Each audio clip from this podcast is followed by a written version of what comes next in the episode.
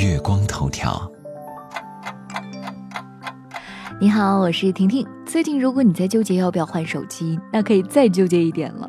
工信部日前消息，三大运营商已经获得了 5G 试验频率的使用许可批复，这意味着全国大范围的大规模 5G 试验将展开。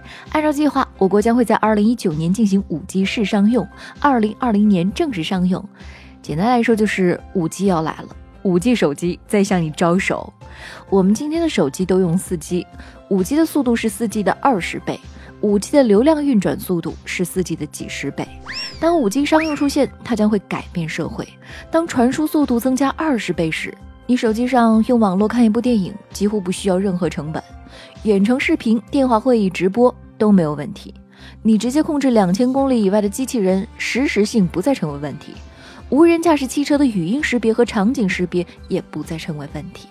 业内有一个非常形象的比喻啊，如果将四 G 比作是修路，五 G 可以看作是造城，五 G 将会带来随时随地身临其境的极致体验。比方说，医生通过屏幕就能实时全景看到远在千里之外的救护车上的情景，并直接进行心电图检测。人们家庭中的冰箱可以根据用户购物习惯自动的向超市购买生鲜食物，汽车可以在复杂天气下正确识别路标，并始终精准导航。二零一九年将会成为五 G 元年，五 G 手机将会面世。三大运营商将会在明年实行五 G 预商用，中外手机厂商从明年初也将会陆续上市销售他们的五 G 手机。换句话说，从明年开始，消费者的新一轮更换手机大潮将会正式开启。此前，记者从苹果销售人员那里知道一个消息，就是现在的手机呢没有办法支持五 G，如果要用五 G 的话，必须要换新手机。根据介绍，华为 5G 手机芯片首款 5G 智能手机将会在明年上市。此外，预计搭载高通通信技术的 5G 手机明年上半年将会登场。中兴方面呢也表示，今年底或者是明年初，中兴将会发布 5G 商用移动终端。